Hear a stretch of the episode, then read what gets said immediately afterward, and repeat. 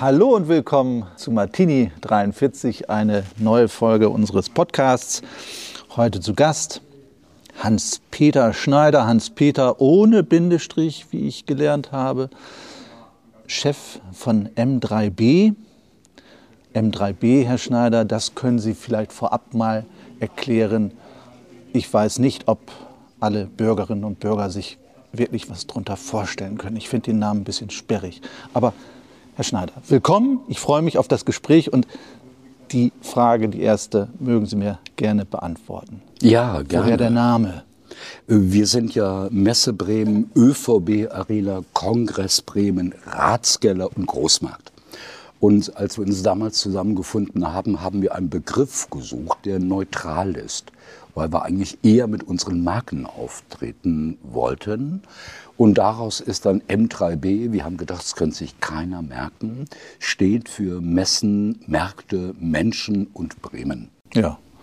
Und wenn Sie selbst gesagt haben, gerade eben, das kann sich keiner merken, das ist doch ein Problem bei diesem Begriff. Ich sagte eben sperrig, hätte man sich nicht was Griffigeres ausdenken können, warum nicht alles unter Messe Bremen subsumieren, auch wenn viel mehr drin ist? Ja, das wäre schon schwierig gewesen. Also wenn Sie Wein verkaufen wollen, äh, auf dem, äh, im Shoppenstil, dann ist der Begriff Messe Bremen natürlich eher irreführend. Äh, und wenn wir die Wochenmärkte in Hemelingen, Findorf auf dem Domshof machen, dann äh, ist das auch ein bisschen irreführend. Und es ist ein bisschen wie bei der DGZRS, wo ich damals gefragt habe, sag mal, wie hat euch denn empfohlen, diesen Namen zu merken? Die Antwort war, wenn Sie ihn einmal können, haben Sie ihn drauf. Jetzt heißen Sie Seenotretter. Das stimmt. Die sind klüger geworden. Ja. Herr Schneider, vor zwei Wochen die Bremen Classic Motor Show. Meine Lieblingsmesse. Nicht, weil ich irgendwas mit Autos, Motorrädern oder Fahrrädern zu tun hätte, gar nichts. Aber da laufen so viele Freaks rum, so viele witzige Leute. Da wird man gleich geduzt. Äh, für Journalisten ein äh, Dorado, da kullern einem die Geschichten nur so vor die Füße. Sie haben bei der Bremen Classic Motor Show, haben Sie mir erzählt, ein Geschäft gemacht. Was war das für eines? Sie persönlich? Also ich persönlich, also ja, mit der Messe haben wir natürlich ein Geschäft gemacht. Ähm, ich habe mich äh, gelöst von drei Fahrrädern. Ein äh, französisches äh, Aluminiumrad aus den 40er Jahren, ein Peugeot aus den 70er Jahren Rennrad und ein französisches Klapprad der Marke Mercier. Und die habe ich verkauft. Wie kam es zu dieser Leidenschaft, Fahrräder äh, zu sammeln? Wir waren ja mal gemeinsam in Ihrer Garage. Ja. Und da durfte ich Ihre Sammlung bewundern. Das waren, ich weiß nicht, gefühlt waren das 20, 30 Fahrräder. Stimmt dieser Eindruck? Waren es so viele oder sind es immer noch so viele? Äh, war so, aber der Anlass war ein anderer. Ich wollte Ihnen ein Fahrrad verkaufen. Stimmt. Ich erinnere mich, richtig. Aber dass sie so groß sind, in jeder Hinsicht, äh, war das Rad zu klein. Ja, also 20, 30 war ja, das stimmt.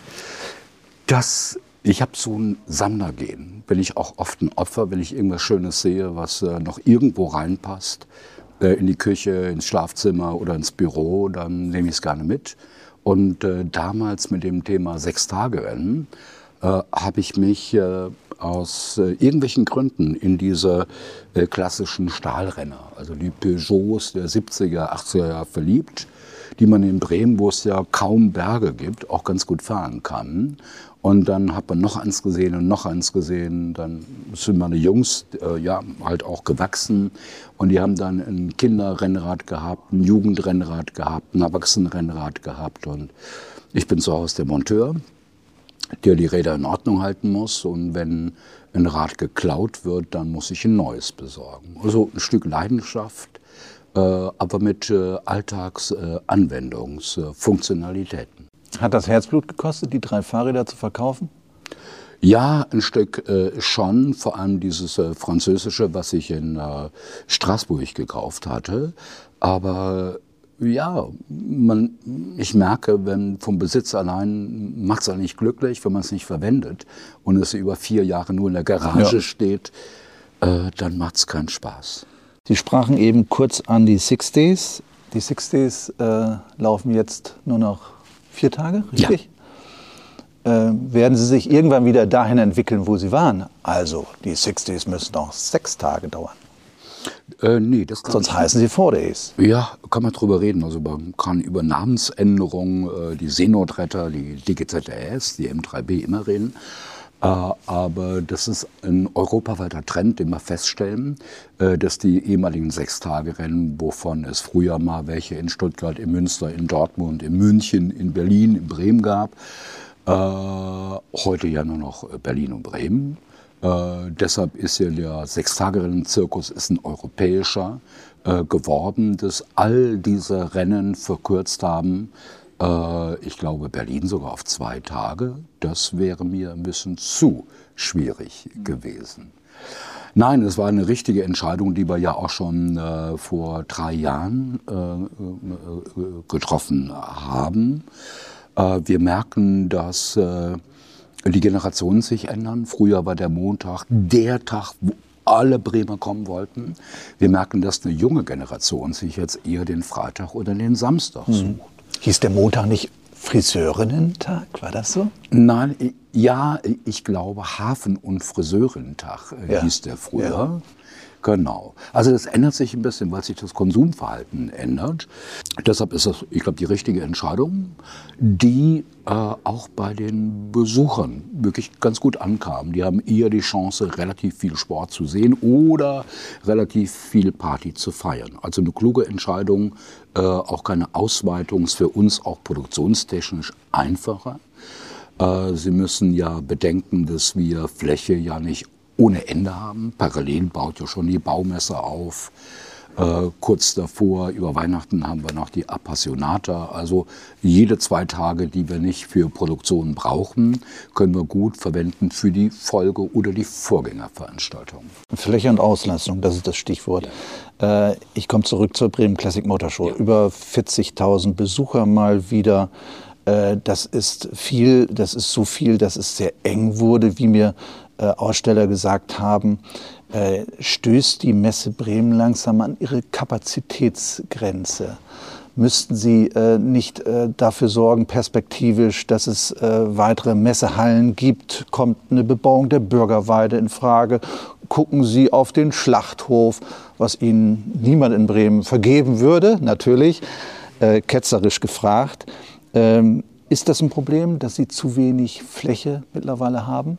Nee, kann man so nicht sagen. Die Bremen Classic Motorshow, die ja über 45.000 Besucher hatte, ist natürlich äh, äh, kann man schon sagen, äh, an einer gewissen Kapazitätsgrenze. Wir merken das an Wanderbewegungen. Äh, viele äh, kommen nicht mehr am Samstag, weil sie sagen, das tue ich mir nicht mehr an, das ist mhm. mir zu viel. Wir kommen gerne am Freitag. Also von daher können wir immer noch hin und her changen zwischen den Tagen. Äh, aber in der Tat, das ist eine der großen Messen und natürlich auch, das war ja auch durch die Presse gegangen, das Abwandern der Wasserstoffmesse, weil genau. hat nicht mehr gereicht. Ja.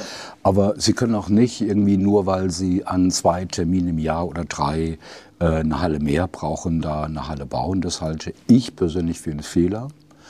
Äh, das müssen wir anders lösen. Unsere Begrenzungen liegen ja nicht in dem Schlachthof, sondern sie liegen ja auch in den Volksfesten. Äh, die ja zur besten Messezeit mhm. im äh, April und im Oktober. Äh, Osterwiese und Freimarkt. Osterwiese und Freimarkt, die drei Monate uns das Veranstalten unmöglich machen. Das ist eher die Begrenzung. Okay. Es gibt eine weitere Messe, über die wir reden wollen. Leben und Tod. Da hatte der Weserkurier berichtet, dass die auf der Kippe steht. So war es uns gesagt worden. Äh, ist es tatsächlich so, dass wir über kurz oder lang keine Leben und Tod äh, mehr erleben in Bremen? Stirbt sie, um im Bild zu bleiben? Nein, also im Bild zu bleiben, äh, das will ich nicht hoffen. wir haben, das ist ja auch hinlänglich bekannt, extreme Kostensteigerungen in der Produktion, ob das irgendwie Standbau, Bewachung, eigenes Personal ist, das spüren wir. das bringt Veranstaltungen, äh, auch äh, in äh, eine Richtung, wo man wirklich überdenken muss, können wir es ökonomisch noch darstellen.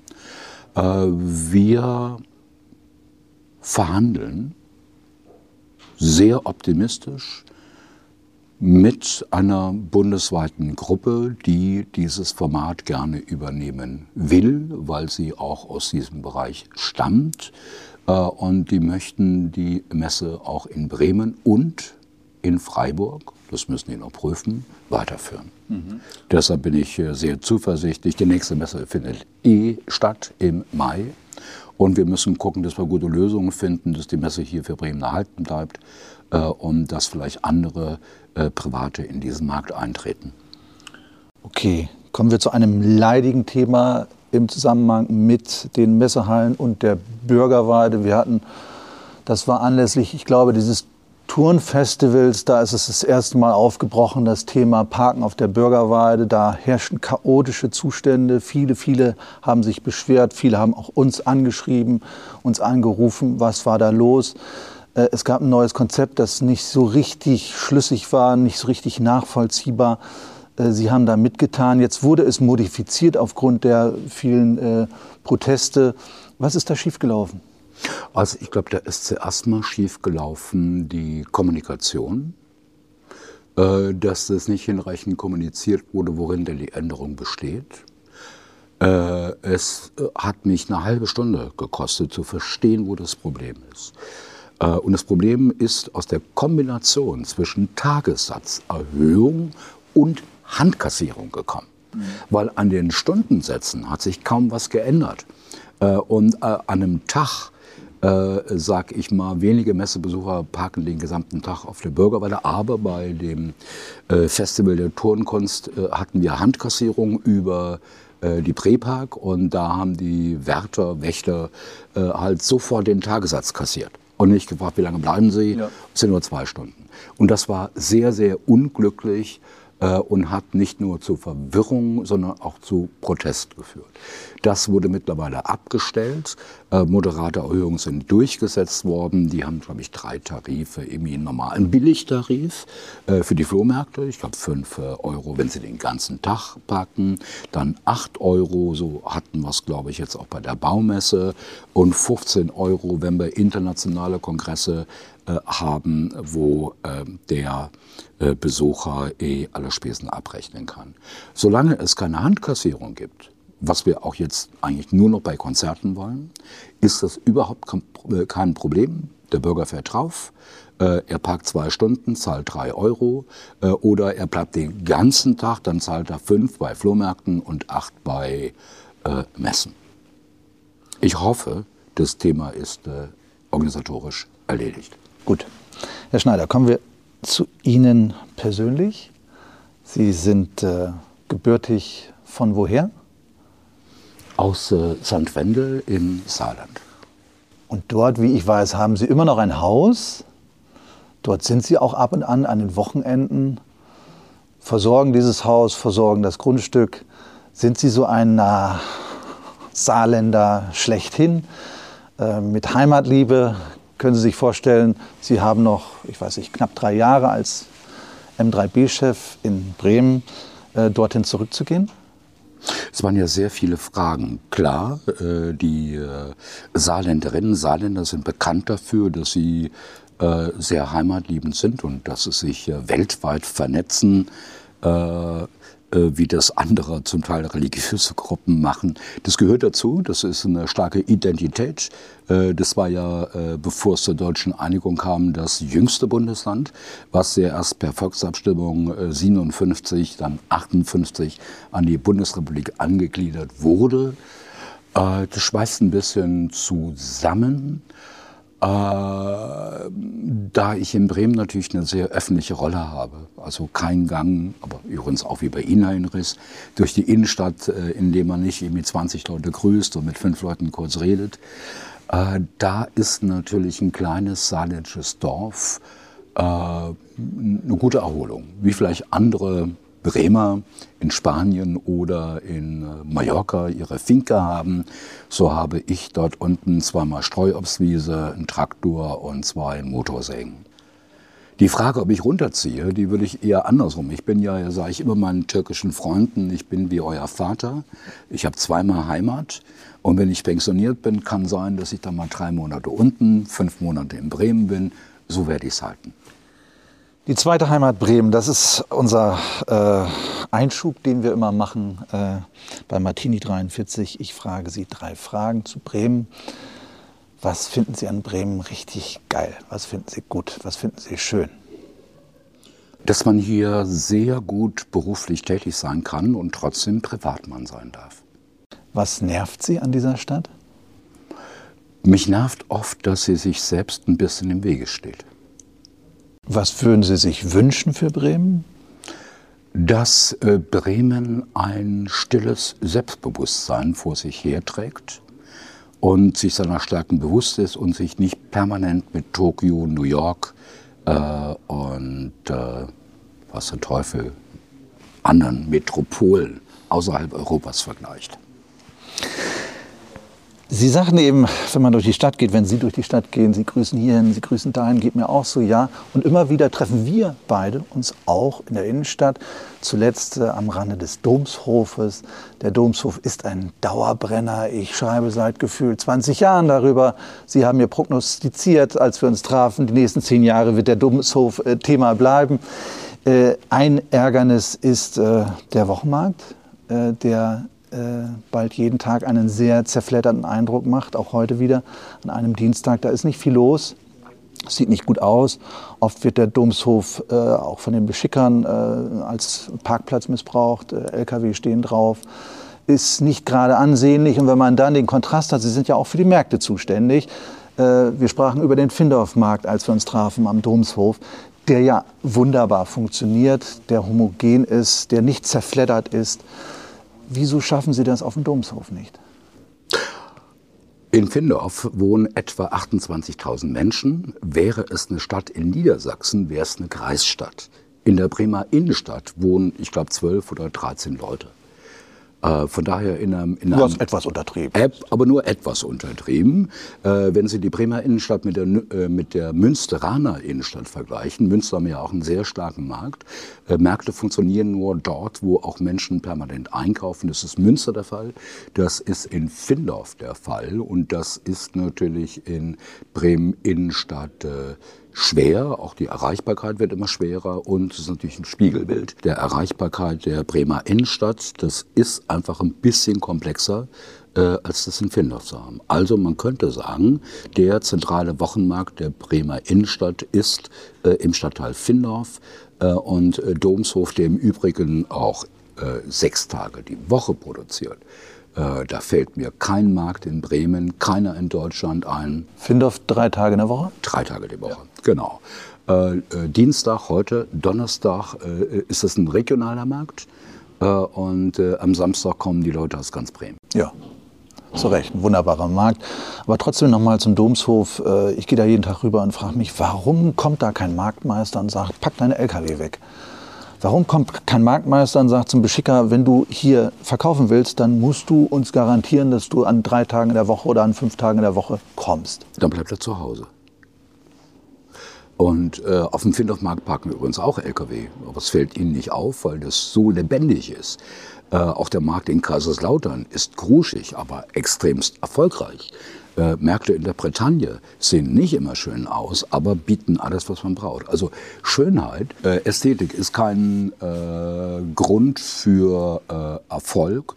Äh, und ich glaube, der Marktmeister wüsste gar nicht, äh, wo der Marktbeschicker noch parken könnte. Und neben dem Auto vom Marktbeschicker stehen in der Regel auch Handwerker, Elektriker, alles Mögliche. Das ist also, leider so, ja. Ich muss ganz ehrlich sagen, zur Verteidigung, ja äh, da sind die Marktbeschicker, glaube ich, eine Minderheit für. Nein, also ich glaube, vor Jahren hatte ich ja auch schon mal ein Papier geschrieben über einen Domshof und habe äh, darum gebeten, dass man äh, den Domshof nicht äh, Platz nennt, sondern innerstädtische Fläche. Äh, ich glaube, er hat viele Mängel, die jetzt auch teilweise abgestellt werden. Er ist umrandet von zwei Wegen, der eine für Fahrräder und Autos, der andere nur für Fahrräder. Äh, als äh, Mensch mit Sehbehinderung dürften sie auch nicht um den Platz gehen können, weil Stolpersteine ohne Ende riesig groß. Mein Credo damals, es gibt eigentlich keinen Grund, auf den Domshof zu gehen, wenn der Wochenmarkt rum ist. Mhm. Weil traurig sieht er ja aus, so richtig traurig, wenn der Wochenmarkt rum ist.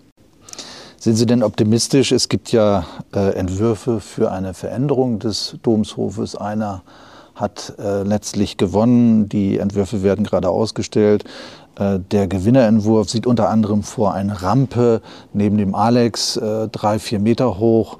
Da sagt der Landesdenkmalpfleger, seid ihr verrückt geworden? Dann kann man von der Bischofsnadel kommend ja gar nicht mehr hochgucken zum Weltkulturerbe Rathaus, zum Dom, jedenfalls nicht ungehindert. Äh, dann soll der Radweg verlegt werden, von links nach rechts, soll künftig entlang der Deutschen Bank geführt werden. Finden Sie das alles logisch und gut? Also es gibt ja äh, berufliche Standpunkte von mir und dass ich als Privatmann äh, über Ästhetik nachdenke. Äh, beruflich bin ich nicht immer ein ästhetischer Mensch, sondern ich versuche irgendwie Kundenbedürfnisse zu sehen und Strukturen so einzurichten, dass Laufwege eingehalten werden. Ich finde es persönlich sehr, sehr gut, äh, dass man aus zwei Wegen einen Weg macht. Das ist toll. Äh, weil äh, äh, selbst der Fahrradweg vor der Markthalle 9, 8 ist ja auch nicht gekennzeichnet. Sie gehen aus dem Ding raus, wollen auf dem Markt drohen, überfahren zu werden. Das ist mistig. Ich finde es gut, wenn es nur noch einen Weg gibt, weil der Autoverkehr äh, ist marginal. Das sind gerade mal die Taxiführer des Rathaus und die äh, Menschen, die im Gebäude der NordLB arbeiten. Also das finde ich gut. Mach aus zwei Wegen einen Weg ähm, zu dieser Sperre, äh, die eine Sichtachse nicht mehr erlaubte. Äh, gut, das ist eine städtebauliche Fragestellung. Äh, ich glaube, da ist äh, auch der ähm, Denkmalschutzbeauftragte ein Stück kompetenter. Äh, das hat für mich relativ wenig Belang, ob da eine Sperre ist, eine Glasscheibe, wo man durchgucken kann oder was auch immer. Ich glaube, der Domshof leidet nicht dran, dass er städtebaulich irgendwie äh, ästhetisiert werden muss, sondern ich glaube, mein Credo von damals, der Domshof muss als Platz irgendwie künstlich verkleinert werden und er muss Attraktivität von den Rändern haben.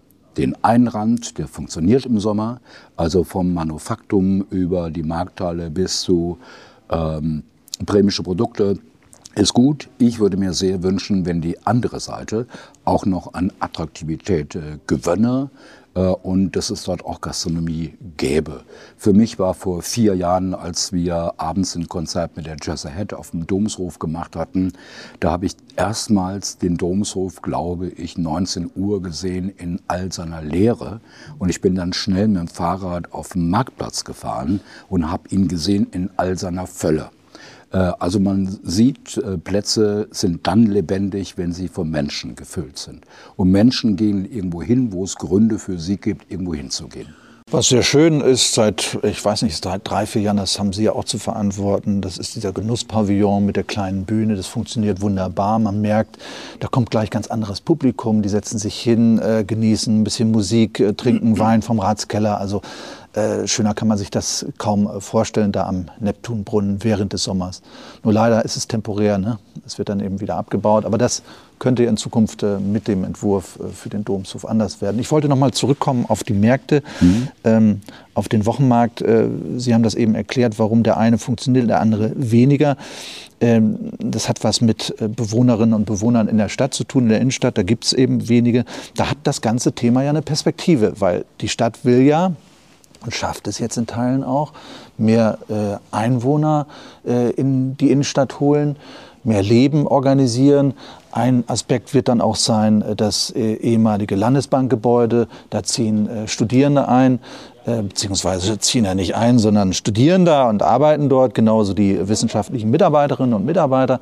Das wird doch äh, ordentlich Frequenz bringen und bringt dann möglicherweise auch etwas für den Wochenmarkt, oder? Also ich finde es gut, wenn Bremen sich zukünftig bemüht, mehr Einwohnerinnen, Einwohner in die Innenstadt zu bringen. Ich glaube, es gehört dazu, auch wenn man dauerhaft eine lebendige Kneipenkultur haben will, wie wir es vielleicht aus Studentenstädten kennen, mhm. dann muss es auch Menschen geben, die in den Häusern nicht nur arbeiten von äh, 8 bis 18 oder heutzutage noch im Homeoffice äh, gar nicht mehr existent sind.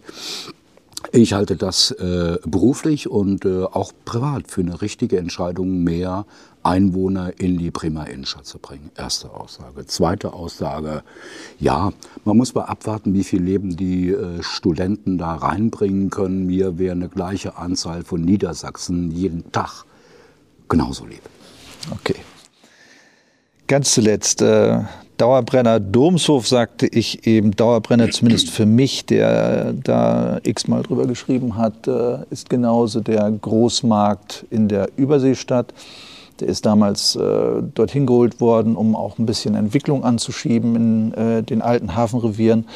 Es hatte ja Erfolg, die Überseestadt boomt nicht nur wegen der Ansiedlung des Großmarktes. Mittlerweile wird der Großmarkt als Hindernis wahrgenommen, als äh, Entwicklungsbremse. Man kann sich auf der Fläche was anderes vorstellen, sagen zumindest Stadtplaner, äh, formulieren immer wieder diesen Wunsch. Äh, immerhin, äh, auch das ist, ein, wie gesagt, ein Dauerthema, wird versucht, den Großmarkt zu öffnen an der einen Ecke. Darauf warte ich allerdings schon seit, ich weiß nicht, auch zehn Jahren. Das war ein Thema von Herrn Kluge damals als Großmarktchef. Äh, jetzt ist es auch schon wieder seit Jahren ein Thema. Es wird versucht voranzubringen, aber ich sehe da noch keine Entwicklung.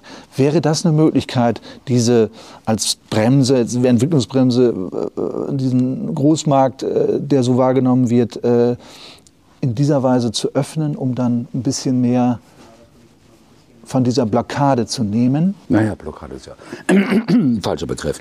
Äh, also äh, klar, äh, der Großmarkt war damals die Pionierpflanze auf diesem aufgeschütteten Becken, die wir dort hatten. Ich glaube, ohne die Entwicklung des Großmarktes hätten wir auch nicht weitere industrielle Ansiedlungen gehabt oder nicht industrielle, die haben wir ja hinten dran.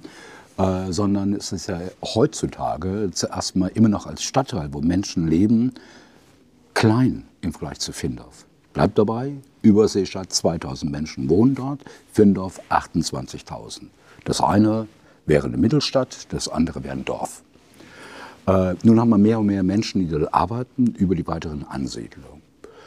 Ähm, eine Öffnung des Großmarktes war damals vorgesehen, ist ja auch heute so, über den Bau eines LEH-Zentrums äh, plus Ärztehaus und so weiter. Da hat ja auch die M3B, der Großmarkt, ein Grundstück veräußert. LEH? Äh, Lebensmitteleinzelhandel. Das heißt, das soll ja in, in äh, Eliga äh, hin an die Ecke Konsul Smith Straße das wäre es dann. Also ansonsten werden wir den Großmarkt wie auch in Hamburg oder wie in Frankfurt oder wie in Rangy, Riesenmarkt, natürlich nicht einfach offen machen können, äh, dass da jeder reinkommt, weil wir natürlich dort auch Werte haben und äh, dort ja auch im Großhandel betrieben wird und übrigens auch mit dem Gabelstapler permanent hin und her gefahren wird und auch Sie als passionierter Radfahrer könnten nicht beim Aufbau der Bremen Classic Motorshow, da schließen wir ab, weil wir ansonsten echt große Gefahr haben. Der Großmarkt wird er in 10, 15 Jahren dort noch sein, wo er jetzt ist? Das mögen zukünftige Generationen entscheiden. Herr Schneider, ich danke Ihnen, das hat Spaß gemacht. Super.